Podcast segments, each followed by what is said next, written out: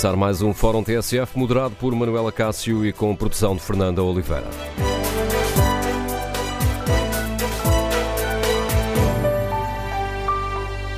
Bom dia. No Fórum TSF de hoje olhamos o primeiro ano de guerra na Ucrânia, que se completa depois da manhã, e tentamos perceber se estaremos preparados para continuar a pagar o preço de uma guerra que não parece ter um fim à vista. Queremos, no Fórum TSF, ouvir a sua opinião. Olha com preocupação para uma possível escalada desta guerra? Isto tendo em conta o empenho cada vez maior dos Estados Unidos e da Europa e também as acusações norte-americanas de que a China se possa estar a preparar para fornecer armas à Rússia? Ainda há dias, António Guterres disse recear que o mundo esteja a avançar para uma guerra mais ampla, não como um sonâmbulo, mas de olhos bem abertos. Queremos ouvir a sua opinião. Os países da NATO e da União Europeia devem ou não manter e reforçar o apoio militar à Ucrânia? A paz só será possível com a vitória da Ucrânia e a derrota da Rússia, como afirmou recentemente António Costa? Queremos no Fórum TSF ouvir a sua opinião. O número de telefone que lhe permite participar é o 808-202-173. 808-202-173. Pode também eh, contribuir com a sua opinião uh, para este debate, escrevendo aquilo que pensa sobre este tema no Facebook da TSF ou na página da, TSF na internet.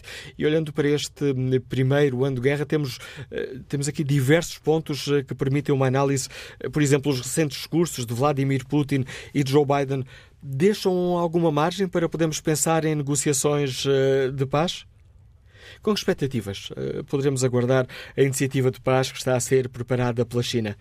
Pequim poderá aqui fazer a ponte para um diálogo que nos permita atravessar este terreno minado e iniciar negociações para pôr fim à guerra? Queremos ouvir a sua opinião. Número de telefone do Fórum 808-202-173. 808-202-173. 3. Iniciamos esta reflexão com a análise do professor Carlos Gaspar, investigador do Instituto Português de Relações Internacionais, especialista em segurança internacional. Bom dia, professor. Num dos últimos uh, fóruns em que uh, falámos os dois sobre a situação da guerra na Ucrânia, uh, chegámos à conclusão que este era ainda o tempo dos tambores de guerra. Eram, são os tambores, eram os tambores de guerra que continuavam a marcar o ritmo ainda são os tambores de guerra que, que marcam o ritmo, de, o ritmo de tudo isto, professor Carlos Gaspar? Guerra é uma tragédia e eh, não há sinais de que eh, nenhuma das partes tenha desistido da vitória. E enquanto nenhuma das partes desistir da vitória, a paz não é possível.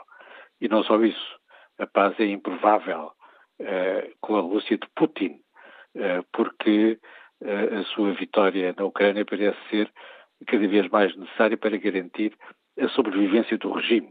De resto, foi esse o sentido dos discursos que referiu uh, nos últimos dias do presidente Biden e do presidente uh, Putin, que são o mais diferentes que é possível.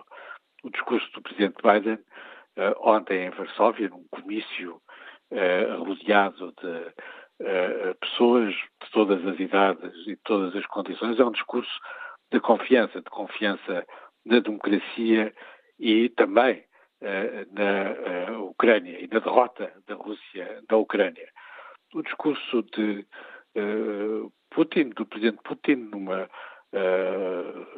circunstância mais solene, é o discurso do Estado da Nação, o discurso anual que faz às elites russas, é um discurso do ressentimento, em que o agressor, Putin, se declara vítima uh, vítima da guerra que ele próprio, que ele próprio quis uh, lançar. Sobretudo, a sua intervenção marca um isolamento crescente da Rússia. A própria decisão de anunciar a suspensão da participação da Rússia no último tratado importante de limitação das armas estratégicas acentua esse isolamento internacional da uh, Rússia. E hoje, uh, quando o presidente Putin uh, receber, como se espera, Wang Yi, membro do Bureau Político do Partido Comunista da China, esse isolamento vai tornar-se mais acentuado. É manifesto que mesmo os aliados mais próximos da Rússia, e não são muitos, se querem demarcar da sua posição de querer levar a guerra até ao uh, enfim, Wang Yi vai apresentar, diz que vai apresentar até o dia 24 de fevereiro, até sexta-feira, uma proposta de paz da uh, China. É a primeira vez que a China toma uma iniciativa deste de tipo e só há uma razão que pode justificar que a China apresente uma proposta de paz. É porque teme a derrota de Putin na Ucrânia e Pequim precisa não só da Rússia, mas também do presidente Putin para consolidar a aliança com Moscou.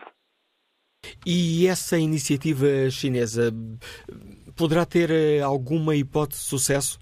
Tendo em conta as posições, eh, os discursos recentes de Biden, de Putin, a posição de Zelensky, parecem estar todas as portas fechadas para um entendimento, para um diálogo que possa conduzir um entendimento?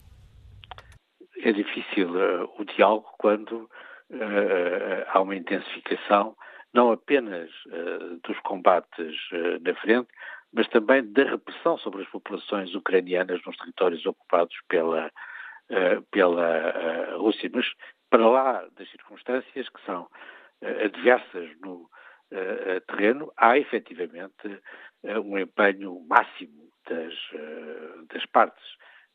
a Rússia mobilizou 300 mil soldados. É a primeira vez que faz uma mobilização nesta escala desde 1945. Eh, eh, os Estados Unidos, a União Europeia, eh, estão a apoiar a Ucrânia e o esforço de guerra da Ucrânia, a resistência da Ucrânia, com meios cada vez mais consideráveis, designadamente meios financeiros. Mesmo países relativamente distantes da linha da frente, como Portugal, têm um empenho efetivo na defesa da resistência da, da Ucrânia. Mas, sobretudo, a paz não é possível enquanto nem a Rússia nem a Ucrânia desistirem da vitória. E, aparentemente, Putin não pode desistir da vitória sem pôr em causa o seu regime. A fórmula da China é que ele ainda está a tempo de recuar e de salvar o seu regime e que a China está preparada para o apoiar se ele quiser dar um passo nesse sentido. A China aparentemente teme efetivamente a derrota eh, de Putin e alternativamente teme que a determinação do presidente Putin em continuar a, eh, a guerra obrigue a China a estar mais presente ao lado da Rússia e a, a, a passar a fornecer eh, armas em grande quantidade ao exército russo. Essa, essa, essas suspeitas norte-americanas, em sua opinião, professor Carlos Gaspar, poderão ter razão de ser ou são apenas aqui mais, e apenas entre aspas, ou serão uma arma aqui também neste clima de guerra fria que se vive cada vez mais? Com certeza.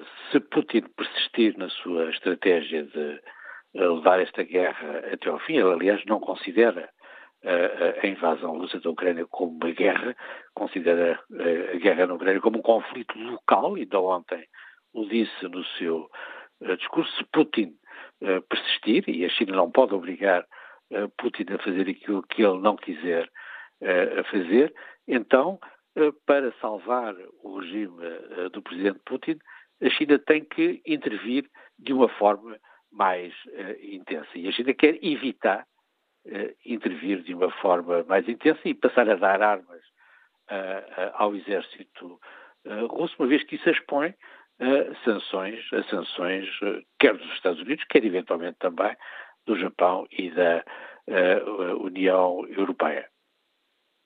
Ou seja, estamos, uh, estamos aqui numa espiral de que muito dificilmente conseguiremos sair uh, a médio prazo. Se efetivamente as coisas continuarem como, como estão, o risco principal é de uma escalada horizontal eh, do conflito, no sentido em que a China vai ter uma intervenção mais forte ao lado da, da, da Rússia. Isso ainda não é inevitável, mas se se mantiver a obstinação de Putin, é provável que isso aconteça. O professor Carlos Gaspar já referiu por diversas vezes essa expressão, se se mantiver, se Putin mantiver esta estratégia, há algum indicador que nos permita antecipar que Putin se possa sentir obrigado a, a mudar de estratégia? Porque é certo que os projetos, uh, os, os planos iniciais para ocupar a Ucrânia, para derrubar o regime de, de Kiev, não, não, não foram eficazes, nem parecem uh, ter alguma hipótese de, uh, de, de, serem eficazes num, num, futuro próximo. Mas também é certo que a Rússia não está a retirar, a Ucrânia não está a conseguir empurrar a Rússia para a situação em que estávamos antes de dia 24 de fevereiro. Uh, temos algum ponto que nos permite indicar que, que Putin possa ceder? Desta guerra tem corrido tudo mal ao agressor. E Putin está cada vez mais isolado. não conseguiu recuperar a iniciativa estratégica no Donbass, reconstituiu o seu exército no Donbass, tem 300 mil soldados no Donbass e está há várias semanas a tentar conquistar Bakhmut, uma pequena cidade que, sobre a qual ninguém tinha ouvido falar eh, até, até a data não conseguiu.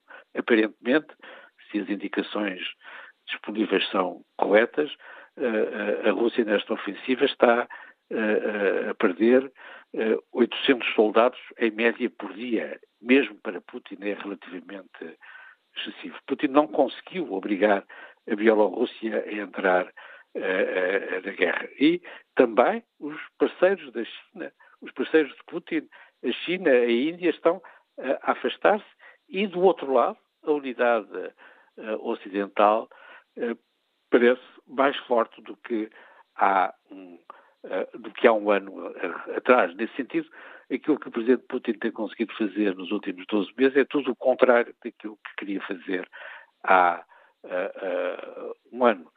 isso é um quadro racional para rever a sua a estratégia e pensar duas vezes antes de uh, continuar. Aparentemente, a China já pensou uh, duas vezes e teme a derrota de Putin e a derrota da Rússia na Ucrânia.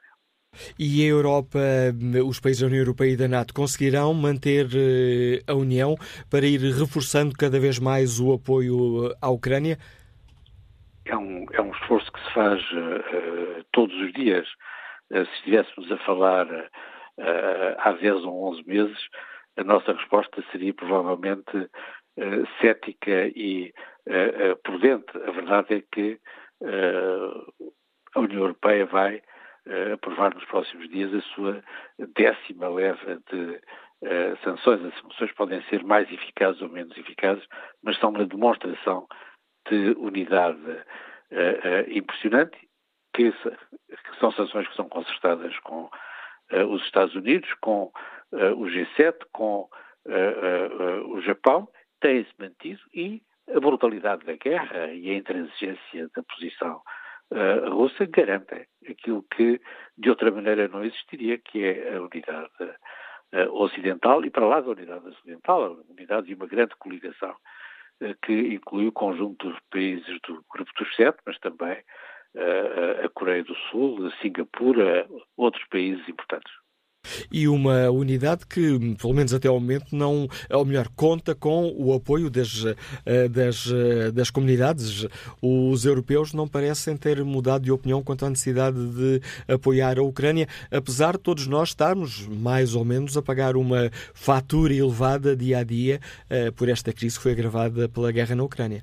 Exatamente. Contra todas as expectativas também, a opinião pública europeia manteve-se do lado da, da Ucrânia, porque a opinião pública europeia percebeu, aparentemente melhor do que as elites políticas europeus, europeias, que esta era uma situação muito perigosa. Esta é a primeira guerra europeia desencadeada por uma potência nuclear, é a primeira guerra imperialista na Europa desde 1945 e isso muda tudo. A opinião pública eh, percebeu isso, as elites europeias eh, continuam a não querer perceber isso e a tirar todas as consequências dessa nova realidade. Obrigado, Sr. Carlos Gaspar, por nos ajudar aqui a analisar este primeiro ano da guerra na Ucrânia, um primeiro ano que se completa depois de amanhã. Que opinião têm os nossos e as nossas uh, ouvintes? Estão, uh, olham com preocupação para uma possível escalada uh, desta, desta guerra? Ainda há dias, o secretário-geral das Nações Unidas, António Guterres, disse recear que estejamos a avançar para uma guerra mais ampla e não como um, sonâmbulo, como um sonâmbulo, mas de olhos bem abertos. Que opinião têm? A União Europeia, os países da União Europeia, da NATO, devem ou não manter e reforçar o apoio militar à Ucrânia? terá chegado a hora de uh, se dar maior destaque a tentativas eh, de paz, a iniciativas para promover o, o diálogo entre as, uh, as duas partes em conflito? Ou continuamos a marchar cada vez mais ao ritmo dos tambores de guerra. Queremos ouvir a sua opinião. De telefone do Fórum 808-202-173, 808-202-173. Bom dia, Domingos Machado, do professor, já reformado, Liga-nos de Santarém. Bem-vindo a este debate. Qual é a sua opinião? Muito bom dia. Ora, todos nós sabemos que quem venceu, quem venceu Hitler na Segunda Guerra Mundial foi a União Soviética, que é, que é a Rússia hoje e tal. Uh, os Estados Unidos entraram para vir comer o bolo na Europa, porque a destruição é sempre na Europa, nunca é lá. E a Europa continua a não ter juízo, a dizer que sim, e, e vai afundar-se. A Europa tem que ter juízo, tem que dizer não. Nós não temos necessidade de guerra nenhuma, porque a destruição é sempre aqui.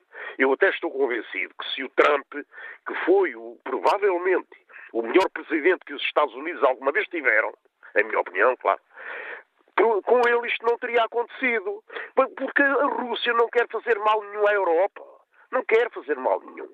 E é possível todos conviverem com os seus interesses económicos, sem, sem serem megalómanos, sem, sem querem, quererem eh, derrotar as, as, as, populações, porque estes políticos parece que têm ódio às populações.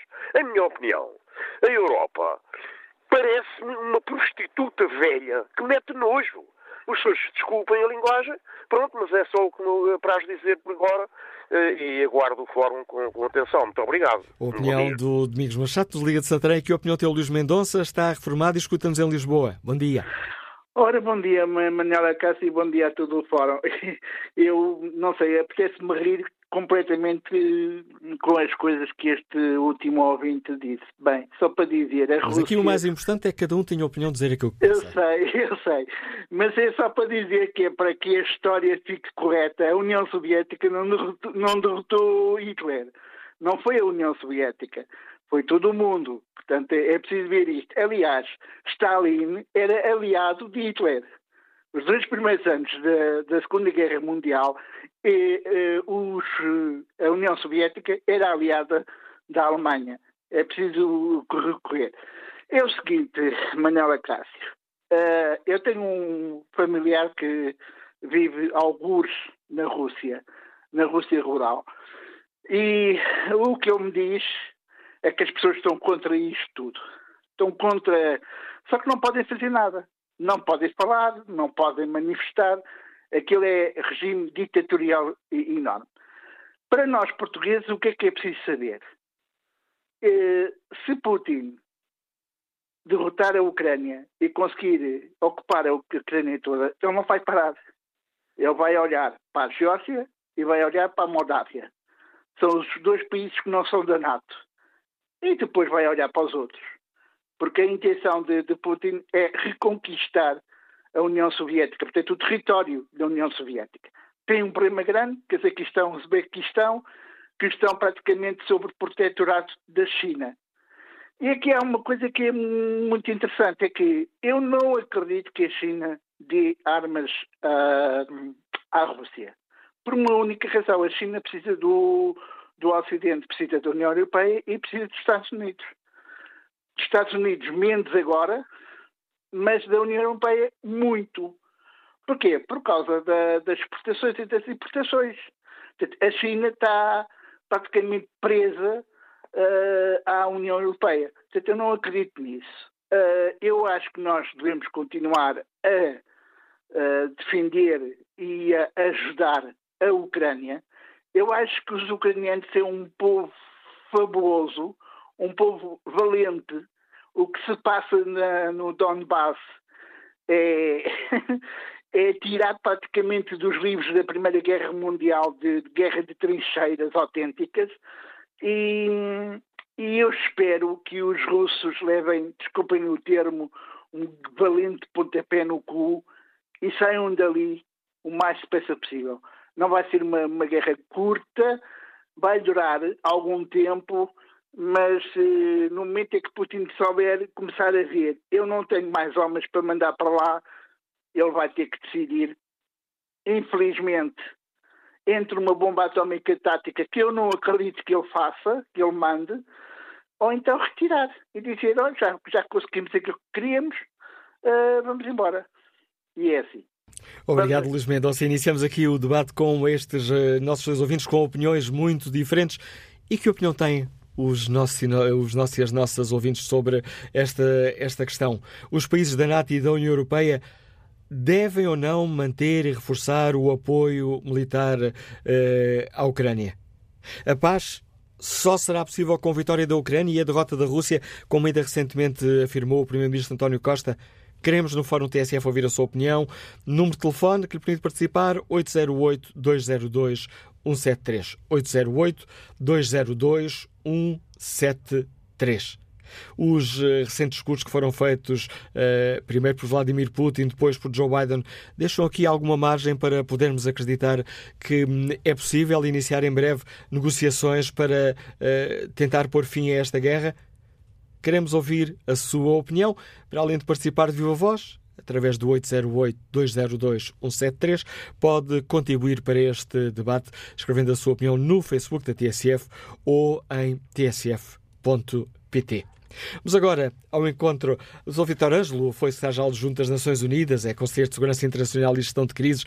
Bem-vindo a este debate que hoje aqui fazemos. Ainda recentemente, António Guterres afirmou, a frase foi esta: Não receio que o mundo esteja a avançar sonâmbulo para uma guerra mais ampla, receio que o esteja a fazer de olhos bem abertos. É um bom retrato da situação, Dr. Vitor Ângelo? Muito bom dia, Manuela Cássio e muito obrigado pelo convite.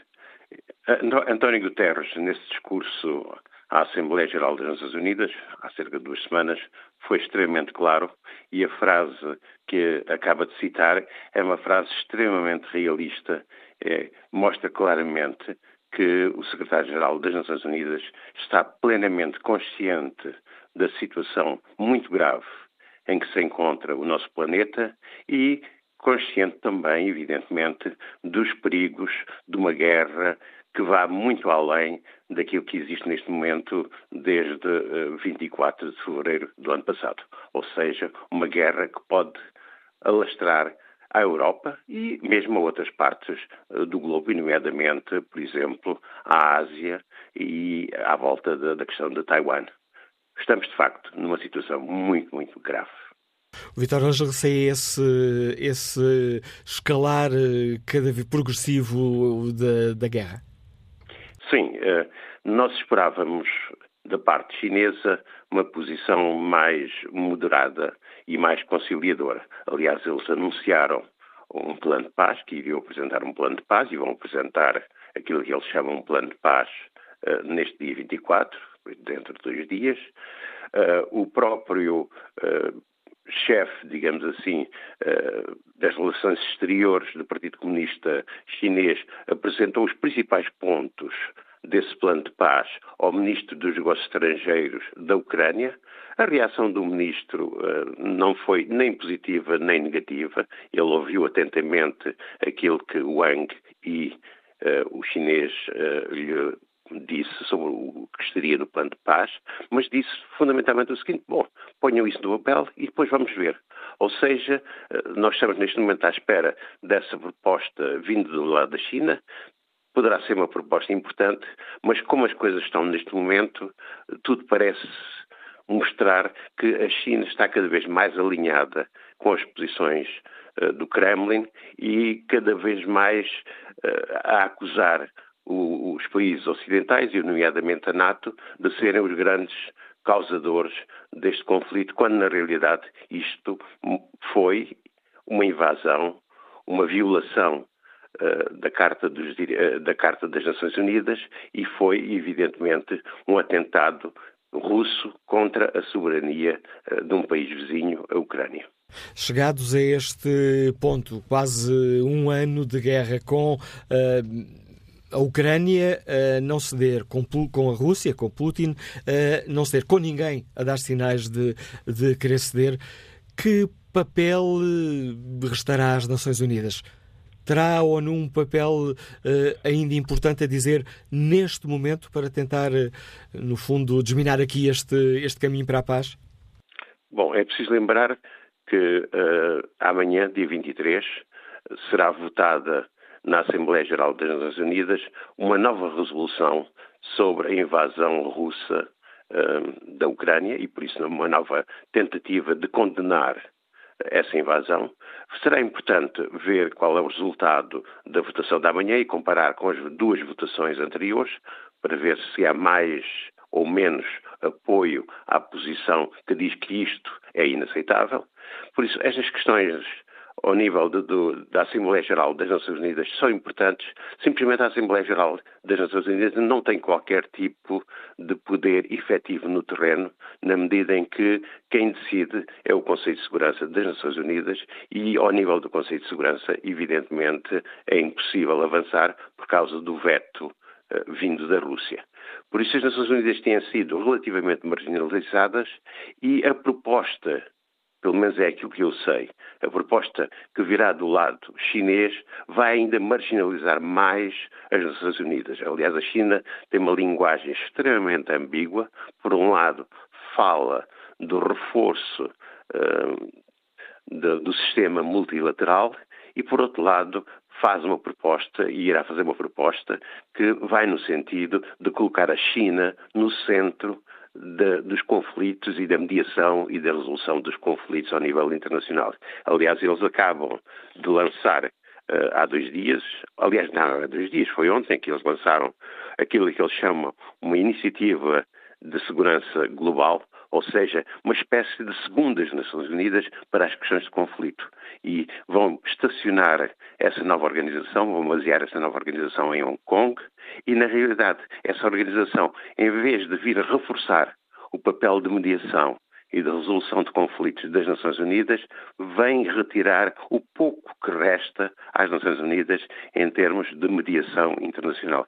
Ou seja, a China, que é um país fundamental na cena internacional, eh, faz um jogo que não é de maneira nenhuma claro. Antes, pelo contrário, a China neste momento está a tentar aproveitar ao máximo eh, a crise existente ao nível internacional para reforçar a sua própria posição na, na cena internacional. Doutor Vitor, muito obrigado pelo importante contributo que deixa aqui no Fórum uh, TSF, ajudando-nos aqui uh, a refletir sobre os desafios que este primeiro ano de guerra na Ucrânia nos coloca a todos. Bom dia, João Matos, bancário, já reformado, liga-nos da Portela, qual é a sua opinião? João Matos? Não parece haver aqui um problema na, nesta ligação com o João Matos que não conseguimos uh, escutar. Vamos retomar este contacto um pouco mais à frente no, neste Fórum TSF. Vamos ver se temos mais sorte no contacto com o Arnaldo Barreto, nos escuta na Maia. Bom dia. Sim, muito bom dia. Olha, eu. Bom dia ao Fórum.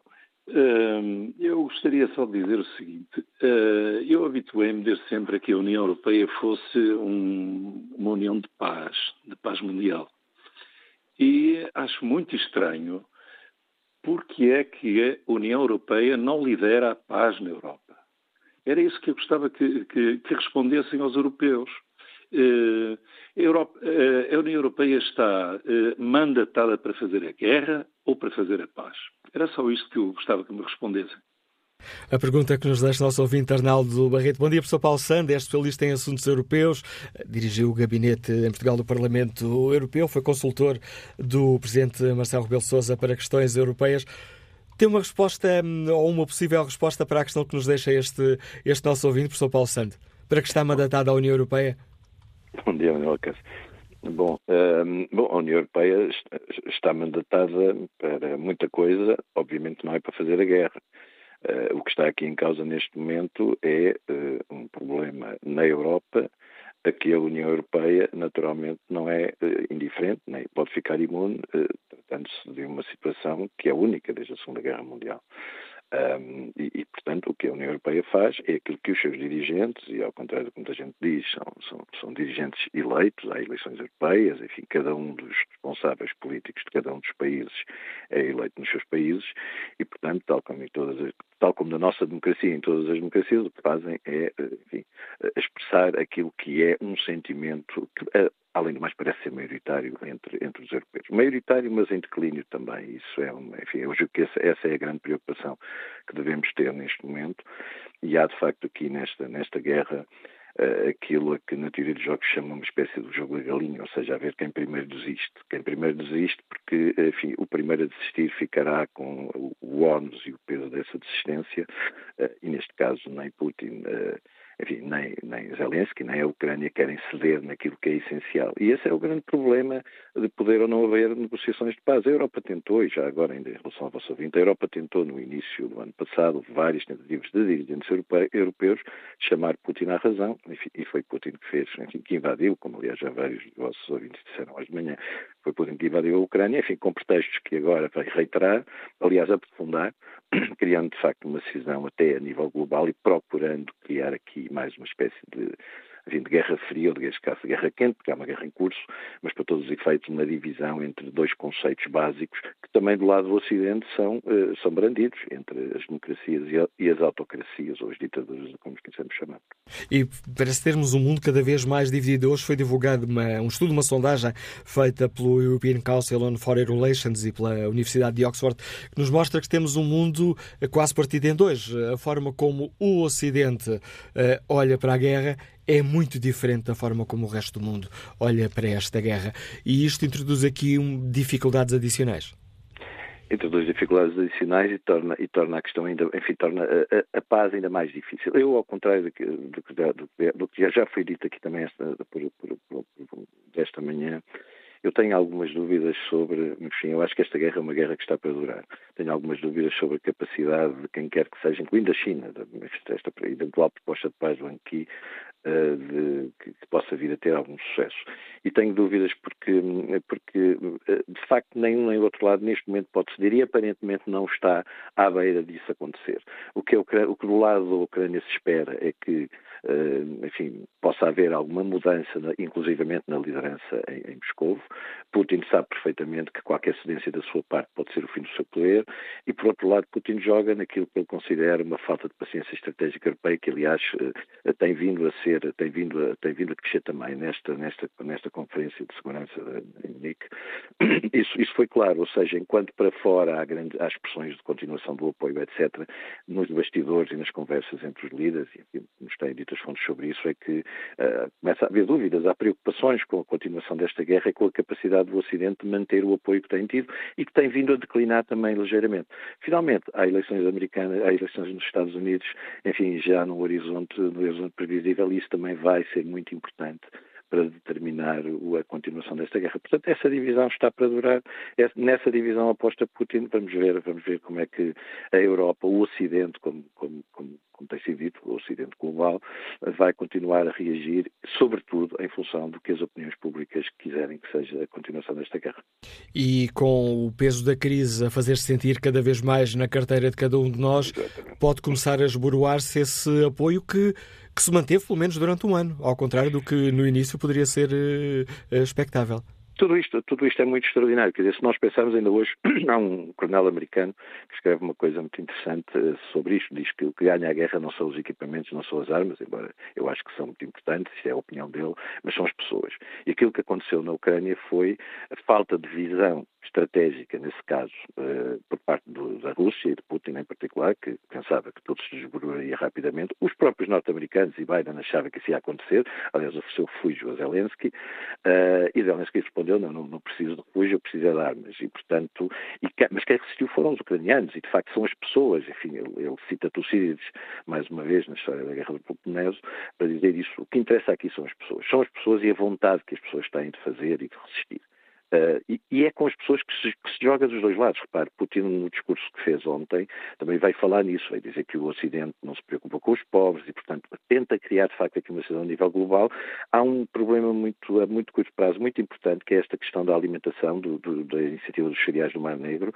Vamos ver o que é que a Rússia está disposta a, a, a fazer aí, porque no dia 19 de março esse acordo, que foi, como sabe, mediado pelas Nações Unidas, uh, se termina, e aí tem muito a ver com esta questão da fome no mundo, da insegurança alimentar global e, portanto, das questões relacionadas com a economia. As questões relacionadas com a economia continuam presentes e, como, como Manela Cássio disse bem, uh, no nosso lado também há essa preocupação, começa a pesar muito na carteira das pessoas esta guerra e isso vai erudindo, vai erudindo a confiança e o apoio que os europeus e que os ocidentais em geral têm dado àquilo que está a acontecer.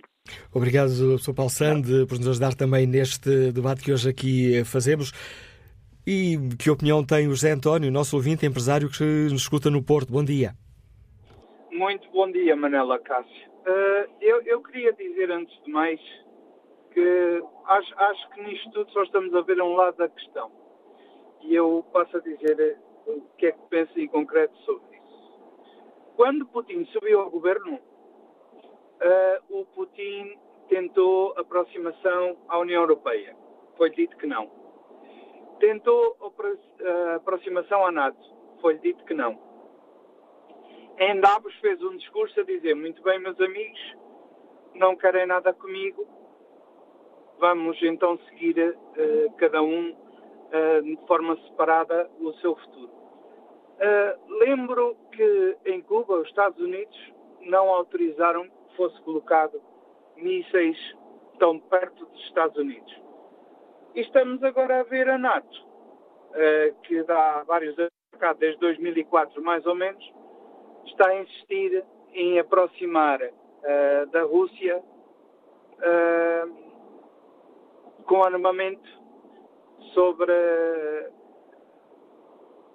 o que não é correto. temos, temos de respeitar uns aos outros e o que não serve para os Estados Unidos também não pode servir para a Rússia, não é? Não nos podemos esquecer que a Rússia sempre foi ao longo da história um dos países mais importantes do mundo. E, e esta história de só vermos um lado é, é, é, complicado, quer dizer, os americanos não têm o dom de serem os senhores do mundo, têm que respeitar os outros povos. Uh, e também acho alguma piada, por exemplo, de todo o dinheiro que é enviado da América para a Ucrânia, uh, talvez os ouvintes não saibam, mas em cada 10 dólares, 7 desaparecem e só são utilizados três. Ou talvez não saibam que o Sr. Zelensky tem neste momento mais de 500 milhões de euros depositados para esses fiscais. Eu, eu, acho que temos que ver as coisas como elas são e, uh, e, a razão não está só de um lado. Eu não estou a defender a Rússia, só estou a dizer que a razão não está só de um lado. E temos que ver as coisas uh, num todo, não, não, não é ver só aquilo que, que nos mandam que nos mandam aos olhos, por assim dizer. E é com a opinião do José chegamos ao fim da primeira parte do Fórum TSF. Retomamos o debate a seguir ao noticiário. Vamos retomar o Fórum TSF, edição de Manuela Cássio, com a produção de Fernanda Oliveira.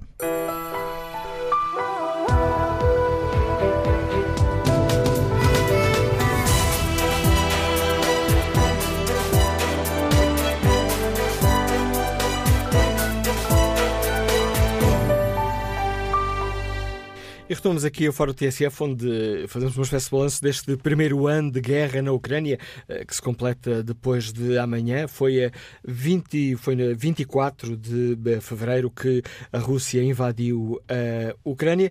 E perguntamos aos nossos, aos nossos ouvintes eh, que desafios nos coloca esta guerra. Estão ou não preocupados com uma possível escalada deste conflito? E que opinião têm os países da NATO e da União Europeia? Devem ou não manter e reforçar o apoio militar à Ucrânia. Que opinião tem? Haverá oportunidade para, uh, um ano depois, tentar aqui novas iniciativas uh, de paz? O nosso ouvinte Rui Santos participa no debate online e escreve: Chega de falar só em armas e guerra. É tempo de falar em paz e em conversações. Devia formar-se uma troika de países com influência na Rússia e na Ucrânia para iniciarem conversações.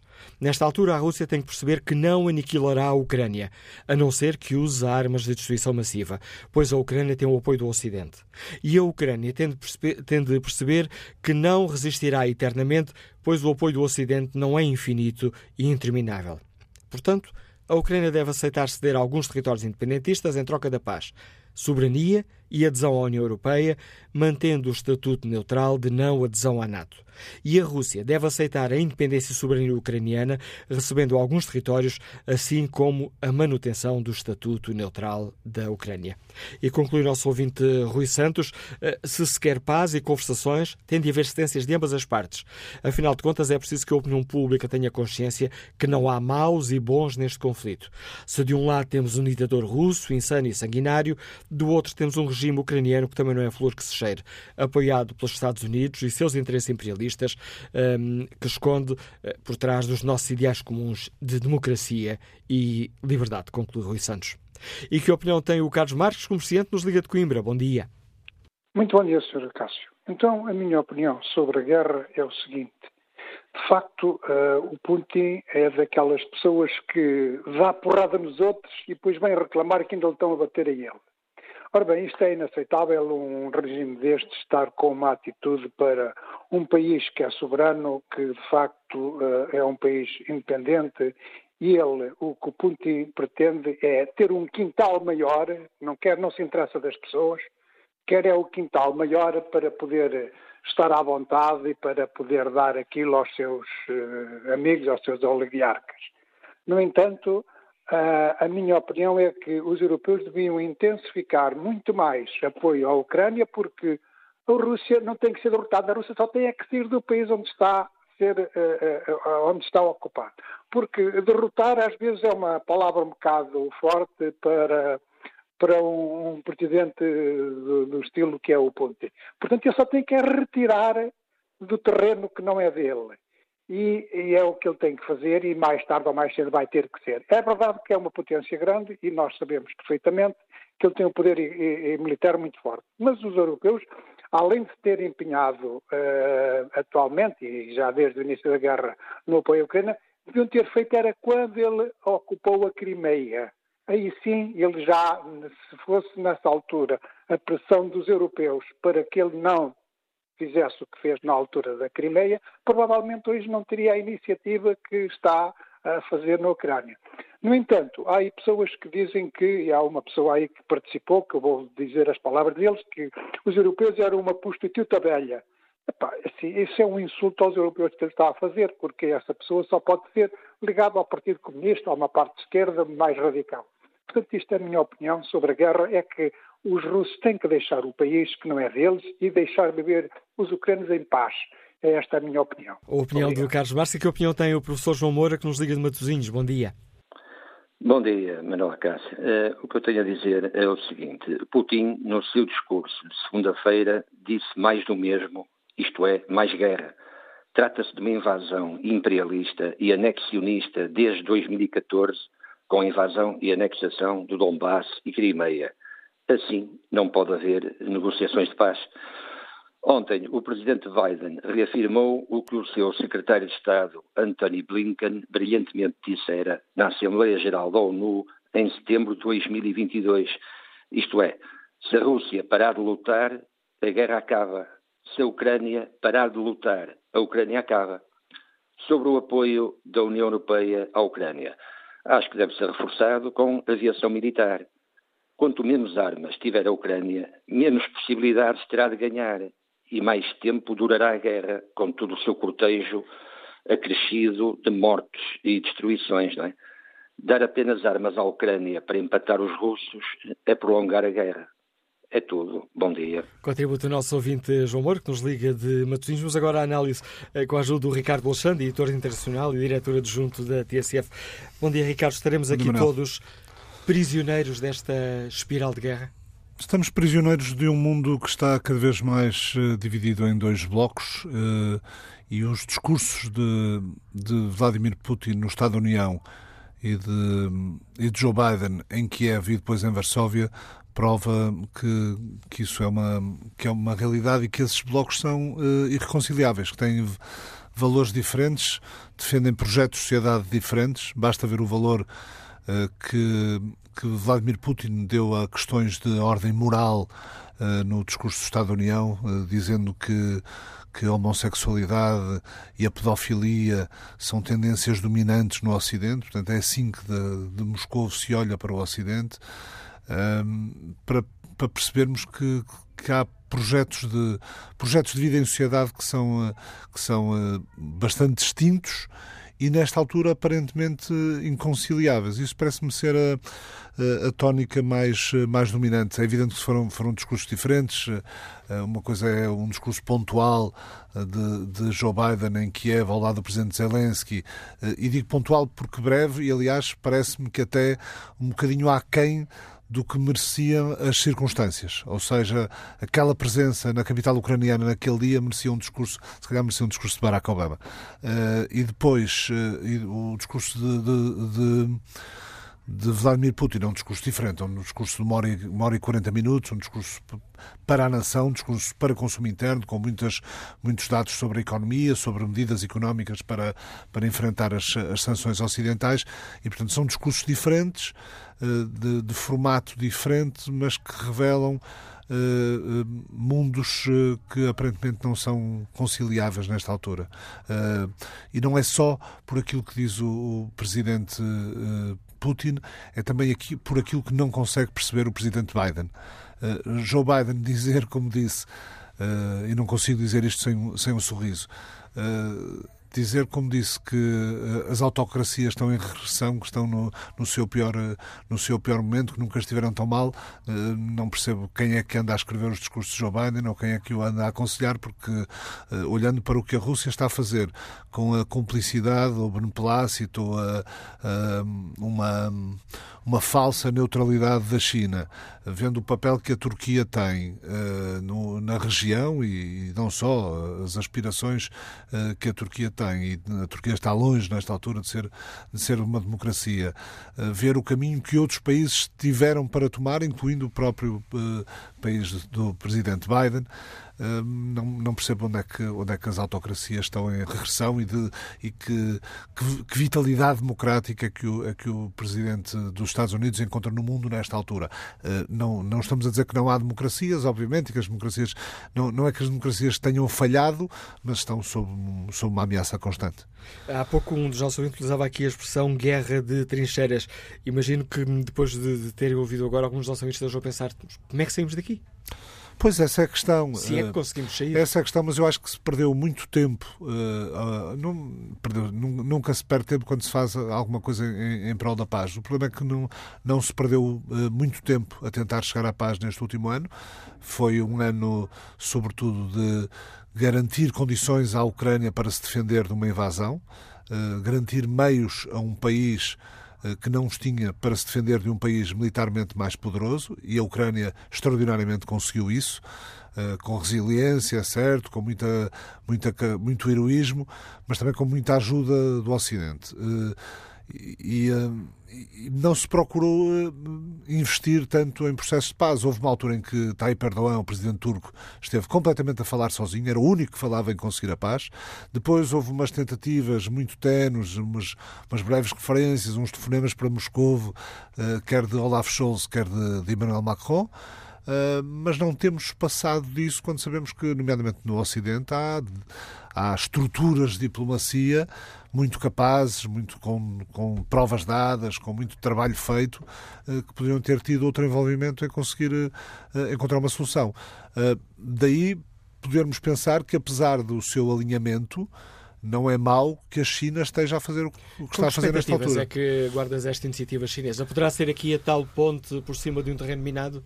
Pode ser várias coisas. Pode ser eh, um alinhamento ainda mais próximo depois do que do, que, do, do discurso de Putin, mas, eh, mas pode ser também uma, uma tentativa da China de, de fazer perceber à Rússia que o prolongar desta situação tem riscos para a economia mundial, tem riscos para o comércio mundial. É disso que depende a saúde económica da República Popular da China, embora a China esteja. Uh, tendo sido de alguma forma forçado, basta fazer um, um decoupling, digamos assim, da, da, da, das economias do Ocidente, tem um mercado interno uh, a crescer e, e com, com, uma vitalidade crescente nos, nos, últimos anos e que pode ajudar uh, a aguentar, mas em, em, boa parte a economia chinesa depende muito da, das trocas internacionais e uma situação de guerra nunca é favorável para um país com, essa, com essas características. Uh, por outro lado, há, há, nós não podemos ignorar que há uma há uma corrente no Ocidente que acredita uh, que a Ucrânia pode vencer militarmente a Rússia no, no, no terreno. Uh, e, e, apesar disso poder parecer estranho, o facto é que uh, a continuação dos, dos apoios ocidentais, o reforço do equipamento militar ucraniano, eh, pode, de facto, produzir aqui uma, uma viragem e a, Ucrânia, a partir da primavera, em vez de, de estar uh, mais na defensiva, começar de uma forma mais clara uh, a recuperar terreno. ontem, o, o, o, congressista republicano Michael McCall, que já foi embaixador em Moscou, é dos, dos congressistas americanos que digamos, mais, mais sabe de relações com a Rússia, uh, dizia numa, numa entrevista que a tendência nos Estados Unidos é para o envio de, de aviões de caça e de mísseis de longo alcance. Portanto, eh, ou seja, se isso chegar acima da mesa e chegar à administração, provavelmente não é pelo lado republicano que isso vai parar na Câmara dos Representantes, onde os, os republicanos agora uh, têm a maioria.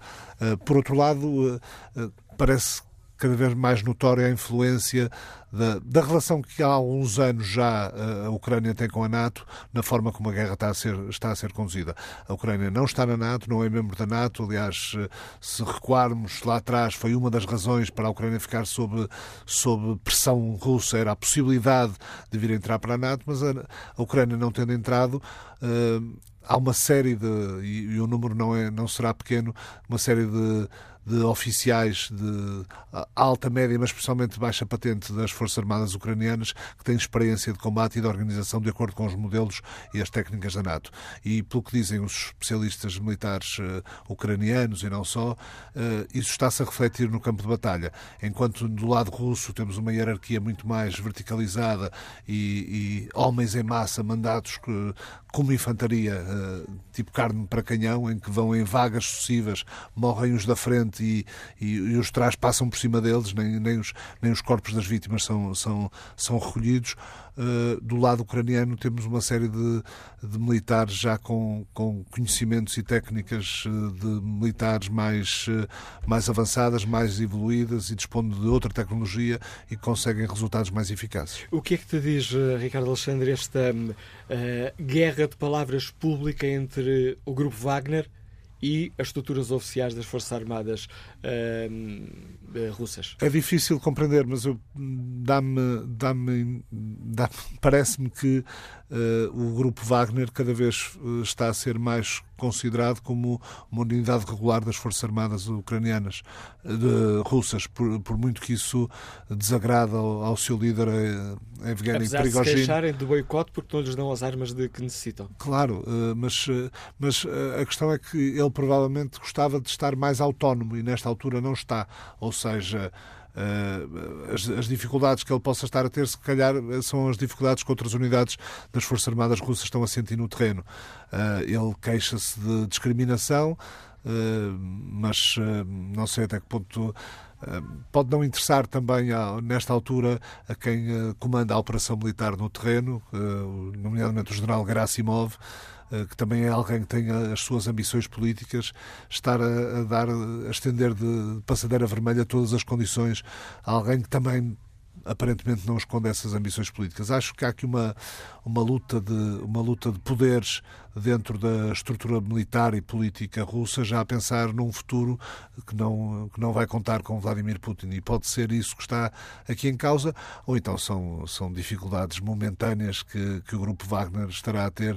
Uh, depois de, de, ter semeado o terror e ter feito uma série de crimes, não só na Ucrânia, convém lembrar, mas também em vários países africanos. A análise do Ricardo Alexandre, diretor de Internacional e diretor adjunto da TSF, marcar também este debate. E vamos ver se agora conseguimos escutar sem problemas o João Matos, que nos liga da Portela. Bom dia de novo. Bom dia, Manuel Carlos. Agora, agora a coisa vai funcionar. Agora, pedir era uns três minutos, eh, não sei se é abusar. Olha, eu começava por uma citação, citando o comandante Fidel Castro, que dizia que a próxima guerra na Europa será entre a Rússia e o fascismo. Só que o fascismo se chamará democracia. Passemos agora uh, à obra própria. Uh, eu tenho, eu acho que o, o discurso, ah, os dois discursos de ontem preferidos uh, é, digamos, são opostos. Um, um defende um mundo multipolar e o outro defende um mundo unipolar. Ora, o que interessa à humanidade é um mundo multipolar. Os Estados Unidos aparece aqui, digamos, como já citava mal, como um tigre de papel. O declínio do Império Americano é evidente, a desdolarização está aí para ficar, uh, e, portanto, com, uh, ficando com os, com os dólares qualquer dia, servem para forrar paredes.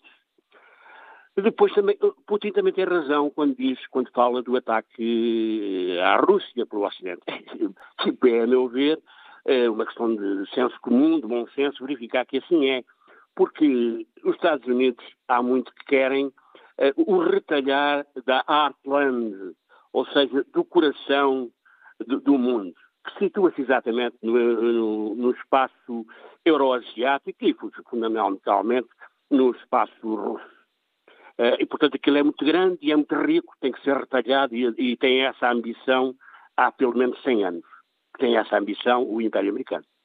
Depois também chamava a atenção que agora, em relação ao isolamento de quem é que está isolado, o presidente do Uganda veio dizer eh, que não podia, digamos, alinhar com o chamado Ocidente Global, porque a Rússia nunca os tinha colonizado. Eram os países do Ocidente Global é que tinham colonizado a África.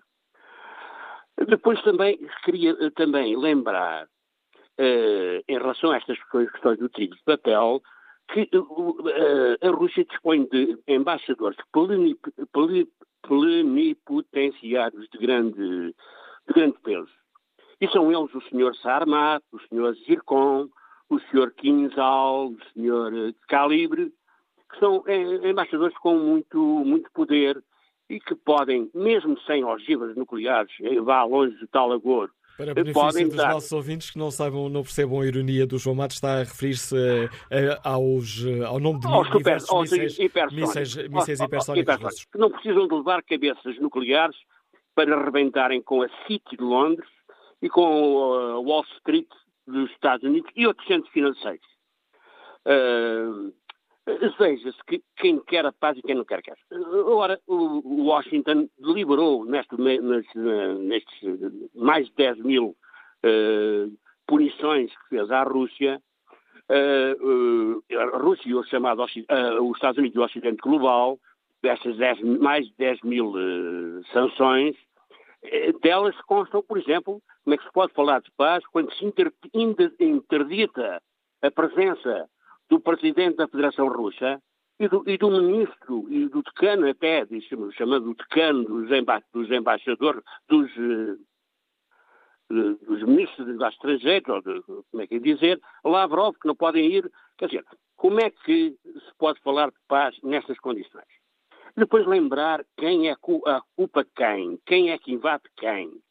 Uh, os Estados Unidos permanecem com bases na Alemanha e, e na Itália e no Japão, e na Coreia do Sul, eh, designadamente nestes, desde 1945, ocupam aqueles territórios e controlam até todo o aparelho da cibersegurança e do mundo informático. Eles controlam designadamente no Japão.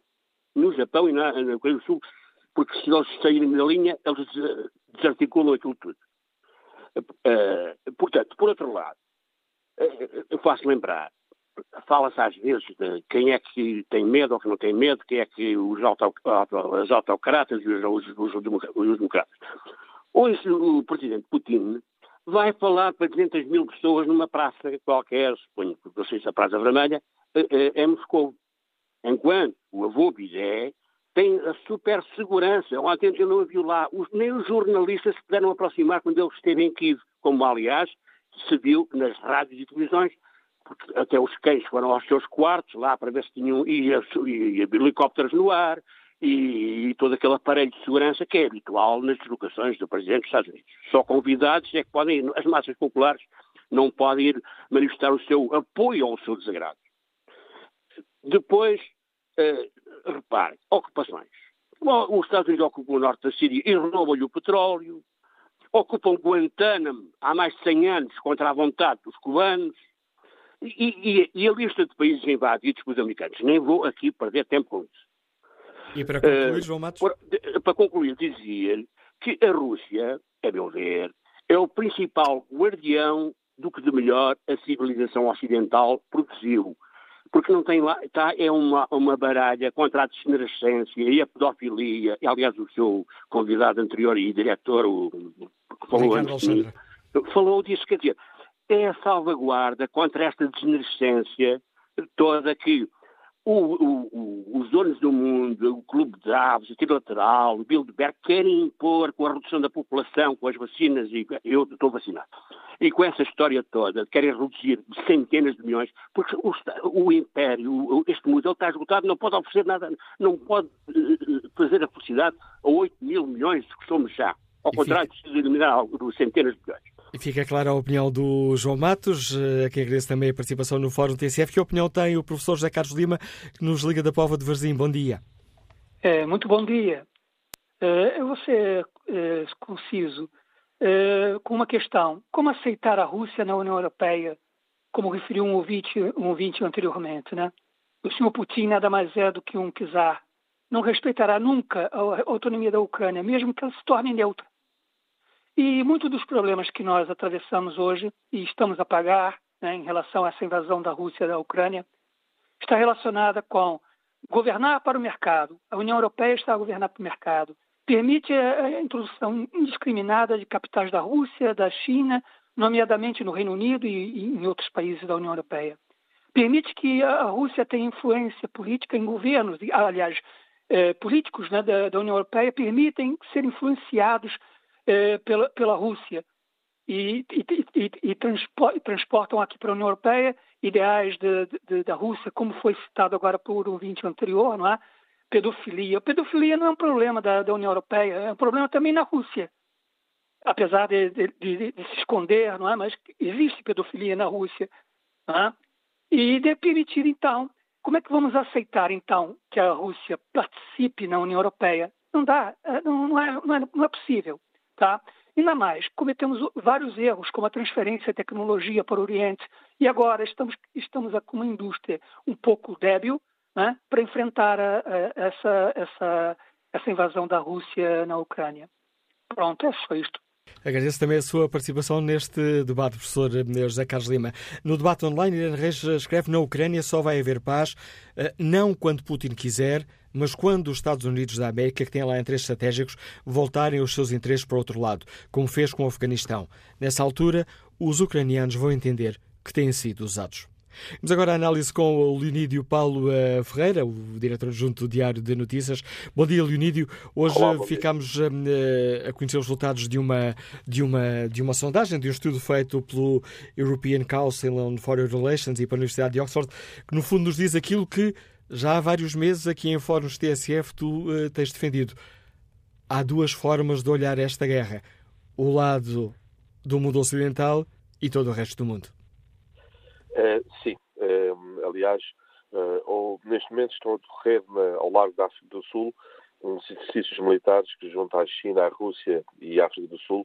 Os Estados Unidos criticaram muito, mas a verdade é que um, países como a África do Sul, como o Brasil, como a Índia, como a China, um, claramente não querem alinhar nesta política de, de, de isolamento da, da, da, da Rússia.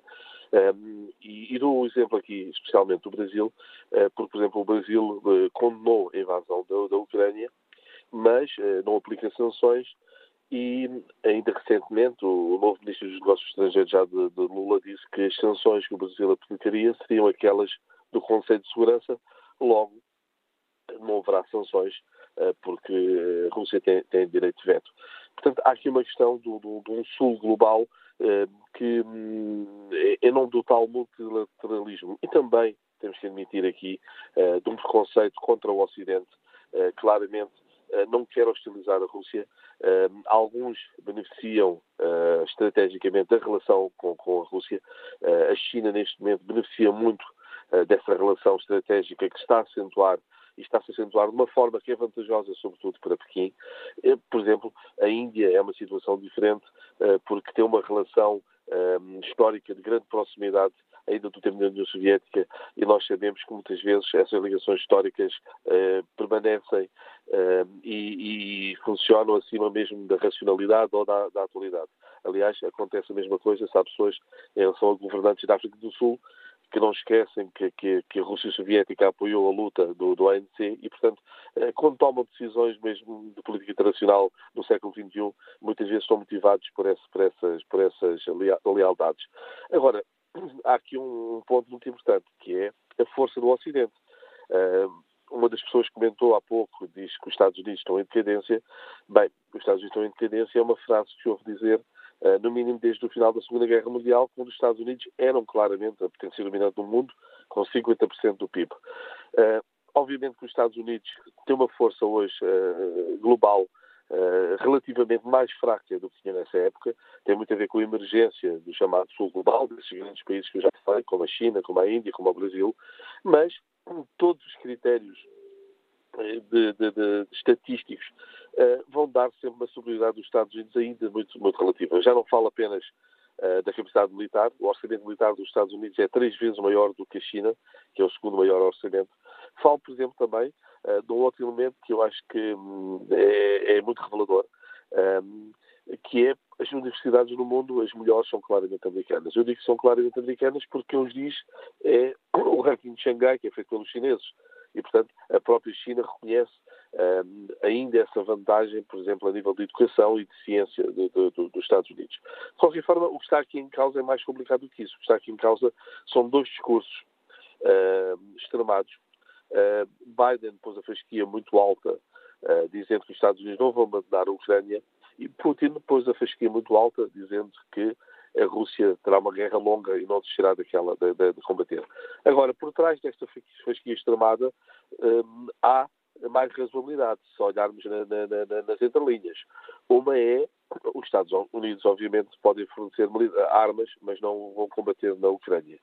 Por outro lado, a Rússia claramente doseia a forma como intervém na, na, na Ucrânia. não estou a falar apenas uh, das armas nucleares, vamos partir do princípio que essas são uma linha, têm uma linha vermelha, mas, uh, tal como disse aqui uh, um, um ouvinte também, há armamento militar russo que a Rússia não está a usar. E não está a usar porque, por um lado, tem que manter a retórica de que é uma operação especial, não é uma guerra total, por outro lado, não pode dar aos olhos do mundo a ideia de que é uma potência destrutiva e que era destrutiva e que era aniquilar a, Ucrânia e, e, e, portanto, eh, há limites também do, do lado e do outro.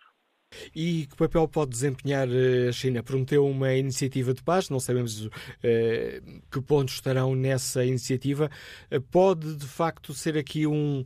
Uh, Permite-me aqui a imagem, desempatar aqui um pouco, fazer mexer o xadrez desta situação de impasse em que nos encontramos ou, pelo contrário, pode ter o efeito de se juntar à, à Rússia numa, numa das trincheiras? Bem, a China é uma incógnita porque uh, o próprio, uh, a ação da China uh, tem sido dúbia neste, neste ano. de início pensou-se que a China seria ganhadora com esta guerra. por um lado, via os Estados Unidos desinteressarem-se um pouco do Pacífico e da pressão que estavam a fazer já desde Obama e sobretudo com Trump à, à, China. Por outro lado, também esta guerra praticamente empurrava a Rússia para a órbita chinesa uh, num papel de parecer menor, ou seja, uma inversão daquilo que aconteceu durante o tempo do comunismo até a China romper com, com, a União Soviética. Hoje percebe-se que a situação é muito mais complexa para a China, ou seja, a China tem uma economia que o ano passado cresceu apenas 3%.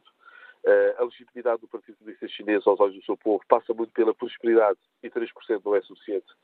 Uh, ao mesmo tempo, o poder e a decisão que os Estados Unidos vão mostrar frente, frente à Rússia é um sinal também para, para, para a China em relação a ambições que tenha no espaço asiático, nomeadamente em relação a Taiwan.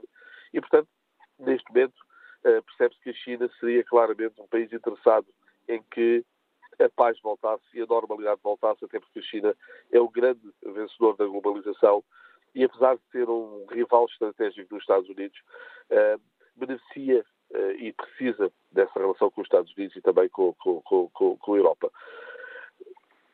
Passa-se alguma coisa a nível da China, porque os Estados Unidos recentemente fizeram um alerta muito sério à China para que não apoiasse militarmente a Rússia. Ou seja, ou a China está claramente a pensar como pode ser uh, negociadora, ou pode haver também, da parte da, da, China, alguém que acha que este é um momento ideal para tentar uh, enfraquecer os Estados Unidos, apoiando de alguma forma a Rússia. Mas é uma jogada muito arriscada para a China, como eu estava a dizer há pouco, a superioridade dos Estados Unidos continua a ser evidente e, portanto, não me parece que seja uma boa ideia da parte da China. Obrigado por ajudar nesta análise, Lindo Paulo Ferreira, a opinião do diretor adjunto do Diário de Notícias, especialista em questões internacionais, ajudando-nos também aqui a ler as linhas e as entrelinhas desta situação com que estamos todos uh, confrontados. Bom dia, José Cabral, está reformado, diga-nos de Sintra, bem-vindo ao Fórum TSF. Olá, bom dia a todos. Olha, eu queria falar uh, ligeiramente apenas sobre o que é soberania, porque estamos a falar que a Ucrânia é um Estado soberano, não se pode invadir Estados soberanos. Hoje em dia eu conheço três Estados soberanos. É a Rússia, os Estados Unidos e a China. O resto, a soberania, qual é a soberania destes Estados? Uh, por e simplesmente ficam à mercê dos outros. Eu, eu posso dar aqui uma, um exemplo, que, por acaso giro, que vi no, há pouco tempo, que foi em setembro de 2016, na altura já era o primeiro-ministro, o, nosso primeiro-ministro, o, o, António Costa. Na, na, altura o presidente Obama estava, estava a diminuir as bases militares americanas fora dos Estados Unidos. Uh, portanto, a tentar reduzir um pouco. Um, e o, na altura apareceu na primeira página do Expresso, eh, em setembro de 2016, o António Costa a dizer ah, o, eh, o, temos hipóteses, se os americanos saírem, temos hipóteses, porque os chineses estão muito interessados no, no porto da Praia da Vitória, na Ilha Terceira, ao pé da base das Lajes. Epá, em, a meio de novembro de 2016, quem é que aterra uh, na base das Lajes e está lá a meio-dia, ou, ou 8 horas? O presidente Obama. Que, não, isso não foi mais como reafirmar que, afinal, a soberania da Ilha Terceira, nos Açores, não é portuguesa, é americana porque não foi por acaso que eu fui lá, foi um pequeno sinal. Bom, isto, e, e se falarmos então eh, a Alemanha, a Alemanha, coitados, estão ocupados desde a Segunda Guerra Mundial, eh, a autonomia pouco tem, tem lá as bases americanas, o Japão, Irã, aspas, aspas. Portanto, se formos a falar de soberania, epá, a soberania parece que é só para um lado, não é? Porque é para o lado dos, dos, dos, dos grandes. Uh, nesse sentido, eu acabo só com uma coisa epá, mais vale ser quase inimigo dos americanos que ser amigo dos americanos. Os amigos dos americanos eram, eram o chá na, no Irão, eles abandonaram o chá. No Afeganistão saíram a, a, a, correr. No Vietnã foi a vergonha que foi. É, e agora chegaram ao cúmulo de rebentar com instalações de países aliados, que é o caso da, do Nord Stream da Alemanha. Epá, para ter amigos desses, eu prefiro inimigos. E, e disse. Obrigado. A opinião do José Cabral e que análise faz o Manuel Fernandes, farmacêutico, nos liga de Braga. Bom dia. Bom dia. O que eu queria dizer sobre este assunto é o seguinte. Eh, envergonha-me o que se está a passar hoje em dia com a guerra. Porque quando estamos, a Europa principalmente, a debater-se com um grande problema de imigrantes, fruto dessas desgraças todas que vão pelo mundo, ainda vai começar a apoiar uma guerra que só manda para a lenha para a fogueira. E não me espanta nada que, mais dia, menos dia, cheguem à conclusão que tudo isto foi orquestrado pelos americanos para desafiarem a Rússia. E, e, para acontecer o que está a acontecer, estes indivíduos só mandam lenha para a fogueira. E quanto à União Europeia, que poderia ser um, um paraíso, nunca tivemos governantes à altura. E atualmente estamos a ser uh, governados. Ou quem está à frente da União Europeia é uma senhora que eu tinha muito respeito, mas que ultimamente ela se tem portado como uma verdadeira prostituta rasca. Não podemos utilizar esses termos num, num fórum de opinião livre, Manuel Fernandes. No debate online, Carlos Santos eh, escreve que o Ocidente tem de rapidamente decidir se quer perpetuar a guerra com o apoio contínuo, que só fará arrastar o conflito, ou se querem apoiar no teatro de operações o corajoso povo ucraniano que só quer viver dentro dos padrões europeus. O que dói ao Sr. Putin Não preciso de uma boleia, mas armamento para defender o meu povo. É a frase do último ano. A frase que marca o ano, escreve Carlos Santos. Bom dia, Major General Arno Moreira, bem-vindo a este debate. Olá, Obrigado por aceitar o nosso, o nosso convite. Sr. Major General, do ponto de vista militar, onde é que nos encontramos? Um ano menos dois dias depois. Bom, eu, eu caracteri iria caracterizar esta, esta operação militar, mas primeiro gostaria, uh, gostaria de fazer aqui um enquadramento geral.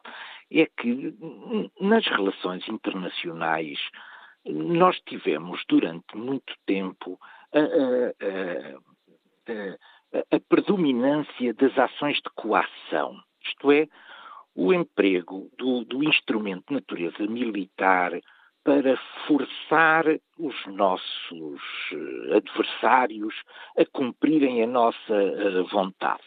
Mas, eh, digamos, nas últimas, sobretudo depois da Segunda Guerra Mundial, hum, começámos a olhar para, para a geopolítica mundial também do ponto de vista da capacidade de atração e, portanto, nós hoje em dia debatemos também nesta guerra com esta questão fundamental. Que instrumentos estamos disponíveis para utilizar para gerir as relações internacionais?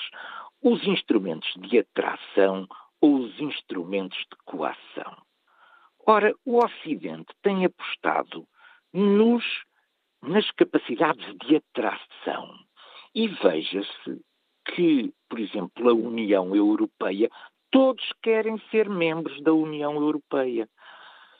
Da NATO, pois todos querem ser membros da NATO. A Finlândia e a Suécia, que tinham uma enorme tradição anterior de, de, de neutralidade, pois sentiram-se de repente impelidas a também aderir à NATO. Isto é, as instituições que fazem parte daquilo que é o enquadramento ocidental são atrativas para as pessoas e para os povos.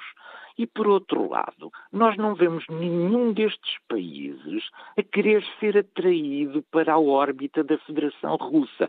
Porquê? Porque a Federação Russa continua com a geopolítica clássica antiga de que é a coação o seu grande instrumento disponível para exercer o seu poder.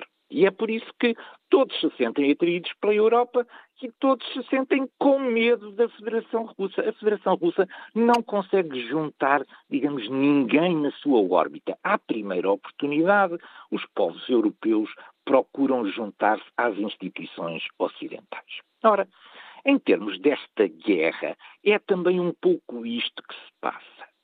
Porque a, Federação Russa calculou mal, teve aquilo que eu diria que é o seu grande pecado original.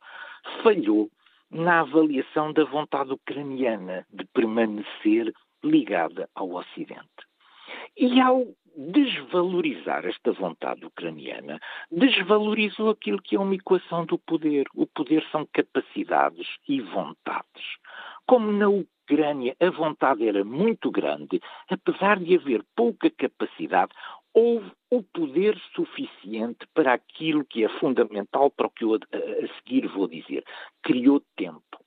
Ora, isto não tinha acontecido quando a Federação Russa tinha exercido o seu poder militar de coação, por exemplo, sobre a Geórgia.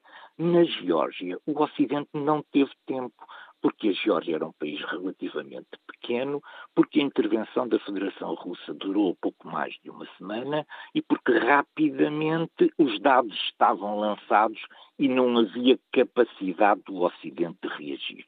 Mas na Ucrânia é diferente. Primeiro porque a Ucrânia tem um território muito grande. É verdade que a Federação Russa tem o maior território do mundo, mas só tem 140 milhões de habitantes. Ora, a Ucrânia são 43 milhões de habitantes e na Europa Ocidental são 447 milhões de pessoas. E, portanto, de repente, a Rússia arranjou aqui um nível de ambição que estava provavelmente para lá das suas capacidades. Como se ganhou, como a resistência ucraniana permitiu ganhar tempo, isto permitiu que o, que o Ocidente se organizasse, o que não tinha acontecido anteriormente. E, portanto, esta organização do Ocidente teve capacidade de, em tempo, fornecer à Ucrânia uma capacidade de defesa que a Ucrânia até aí não tinha. Até aí só tinha vontade. Mas a partir do momento em que tem vontade e capacidade, a equação do poder aumenta muito. E este aumento da, da capacidade de poder ucraniano depois traduz-se em quê? Numa sucessiva redução do nível de ambição territorial da Federação Russa. Mas a não, Federação Peço desculpa, Sr. Major-General, mas uh, tendo em conta essa, uh, a Rússia foi diminuindo essa ambição inicial, mas nós estamos aqui, de certa forma, uh, um ouvinte aqui na primeira parte do fórum já referiu essa, essa expressão, salvaguardadas as devidas distâncias da Primeira Guerra Mundial, mas nós estamos novamente aqui numa, numa, numa guerra de trincheiras onde nenhuma das partes parece ter força para derrotar a outra? As, as guerras terminam quando as de, há quatro formas de terminar a guerra, mas eu não vou elaborar sobre, sobre isso aqui. Vou apenas elaborar sobre uma delas. Uma das, um, uma, das, uma das soluções para as guerras, que normalmente termina em conflitos de natureza congelada, é quando as partes deixam de ter capacidade de investir a capacidade suficiente para desequilibrar o conflito. Quando isso não, quando elas deixam de ter essa capacidade, o conflito acaba por estabilizar. Nenhuma delas consegue pôr a combate uma capacidade desequilibradora. E isto tende a cristalizar as frentes de combate. Não deixa de haver de combate, mas não deixa de haver, mas não há capacidade de ruptura, porque nenhuma delas, das partes se consegue superiorizar. Ora, nós estamos ainda numa fase do conflito em que ambas as partes, quer a Federação Russa, quer a, a, a, Ucrânia e o Ocidente, acreditam que a guerra ainda não chegou a este patamar de equilíbrio. Isto é, que ainda existem elementos de potencial de combate que podem ser acrescentados de um lado ou do outro para desequilibrar as frentes de batalha. O Ocidente está a investir muito numa futura contra-ofensiva ucraniana. As contra-ofensivas ucranianas têm uma, uma, uma, um, um, enfoque muito distinto daquilo que é a técnica soviética que as, as forças russas continuam a utilizar, que é destruir tudo destrói, não, não, importa se o território, se as pessoas são russas ou não são russas, se se o território já está anexado do ponto de vista político ou não, a política é destruir tudo e avançar depois. E é por isso que estes avanços russos são sempre feitos à custa de uma tragédia enorme, porque fica tudo destruído. Não são só as casas que ficam destruídas, são as vidas das pessoas. As vidas das pessoas são os cemitérios onde estavam as famílias, são as escolas onde as pessoas estudaram, são os amigos que ficam soterrados, é a economia que fica destruída. Nada disto importa para a Federação Russa. A Federação Russa quer território território, porque isso faz parte das lógicas imperiais que dominam esta visão do mundo. Ora, neste momento, enquanto que as tropas russas continuam concentradas nestas ofensivas de destruição completa para poderem avançar 500 metros hoje, um quilómetro amanhã, a Ucrânia adoptou as técnicas de combate da manobra operacional ocidental. E isso viu-se em setembro, quando em, em, setembro, no espaço de cinco dias, o território recuperado pela Ucrânia foi brutal, porque ela não tem por objetivo a destruição, tem por objetivo o desequilíbrio do dispositivo militar russo atuando na sua profundidade. Estamos aqui Ora, mesmo, Ocidente, mesmo a terminar o programa. Gostava de perguntar ao eh, Sr. Major-General Arno Moreira, alguma desta, alguns dos dois lados do conflito têm hipótese de vencer a guerra? Eu, eu, que? Eu, eu, vou ser muito sincero sobre isto. A Rússia não tem hipótese nenhuma de ganhar esta guerra. Não tem hipótese nenhuma porque do outro lado estão 50 países que distribuem entre si o esforço da guerra. A Rússia está sozinha nesta guerra. e tem, portanto, que empregar 30% daquilo que são as suas despesas para a guerra. Isto vai trazer a miséria na Rússia, porque não vai haver instrumentos de natureza económica para afetar ao desenvolvimento económico e social. A Rússia está a perder muitos e muitos anos de desenvolvimento. Enquanto as elites russas não descobrirem que esta manobra de Putin se destina exclusivamente a manter este regime no poder, vão continuar a perder capacidade de desenvolvimento económico e social. Obrigado, Major Jorge Moreira, por nos ajudar no debate que hoje fazemos no Fórum eh, TSF. Resta-me agradecer e pedir desculpa aos muitos ouvintes que se inscreveram e que não puderam participar no debate que hoje aqui fizemos.